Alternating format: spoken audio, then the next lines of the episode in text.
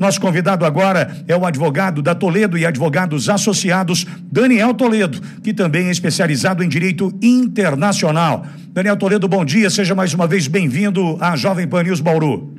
Bom dia, Vitória, é um prazer imenso estar aqui com vocês novamente. Bom ouvi-lo também, Daniel. Daniel, o estado do Texas, que faz divisa com o México, é uma das principais portas de entrada tanto para imigrantes ilegais como para o tráfico de pessoas. Qual a resposta que está dando a esta situação o atual governador Greg Abbott? Daniel.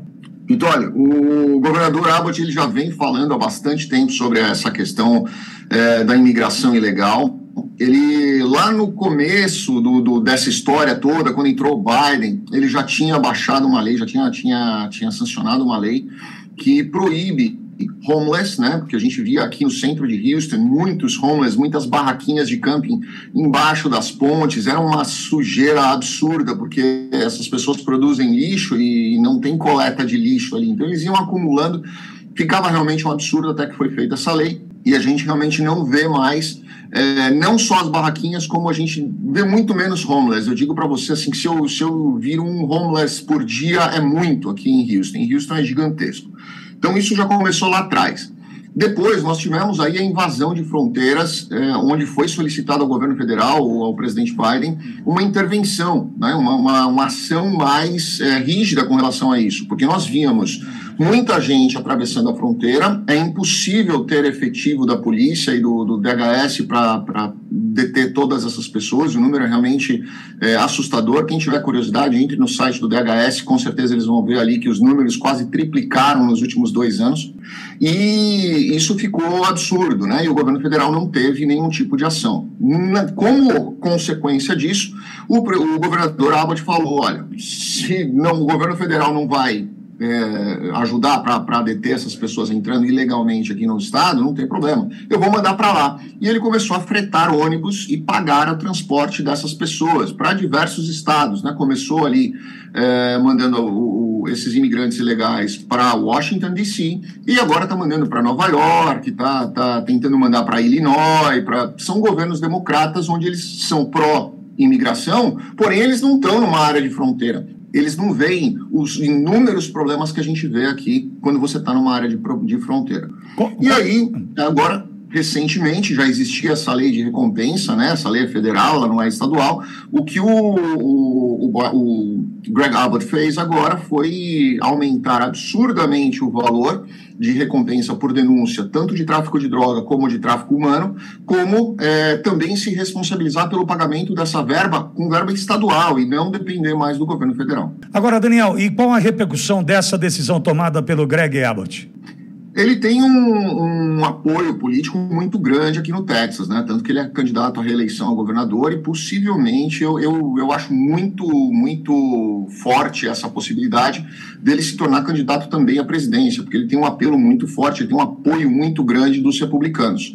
É, e agora, lembrando, né, em, o ano que vem nós vamos ter o referendo aqui para que o estado do Texas se separe dos Estados Unidos. É o único estado que constitucionalmente pode fazer isso.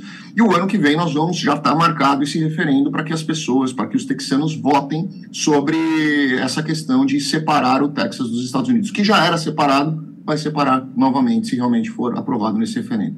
Daniel, com relação à decisão do, do governador do Texas, o Greg Abbott, de mandar eh, estes ilegais para os estados onde aprovam, né, os democratas que são a favor dessa imigração, o texano ele entende que esta ação, né, de fato, serve para amparar, para dar esse poder àqueles que elegeram um governador republicano que defende o seu povo e não desmerece o imigrante e simplesmente mostra o seguinte: olha, quem quiser pode pegar. Toma aí, o democrata. Qual é a percepção da população de fato, Daniel? Bom, a população, o texano ele é muito territorialista, né? A gente precisa, a gente precisa lembrar disso. Não dá para comparar o texano com o americano regular, o, americano normal, né? O, o texano ele é muito orgulhoso do, do, de ser texano, ele é muito orgulhoso de, de morar no Texas, ele tem os seus costumes próprios, eles têm as suas próprias é, a sua própria cultura. Então, assim, não existe aqui um preconceito. Isso não, não existe. Eu nunca vivi isso aqui, nunca vi isso daqui. Mas existe sim a questão territorialista. E quando você invade o território de alguém, eles se acham no direito de reagir, e aí sim a coisa acaba ficando mais séria. Tem um monte de mortes que a gente sabe que tem na, nas fronteiras, e, e, são os. Ontem eu até comentei isso com um amigo meu. É, imagina um sem terra entrando na sua, na sua propriedade e matando um boi, uma vaca ou um animal qualquer para poder comer né, sem te pagar ou sem qualquer, dar, qualquer tipo de sustentação. No Brasil, se você atirar nessa pessoa, você está frito, acabou com a sua vida. No Texas, não, é um direito seu de proteger a sua terra. Então, a gente sabe que existem inúmeras mortes na região de fronteira, tanto de traficantes, como de pessoas ilegais que invadem, como pessoas que entram para roubar comida, roubar alguma coisa nesse sentido, isso não é noticiado. E não é noticiado com, com interesse, para que não haja dramatização. Daniel Toledo, advogado especializado em direito internacional da Toledo e advogados associados, conversando mais uma vez com a audiência Jovem Pan. Daniel, muito obrigado mais uma vez, até a próxima.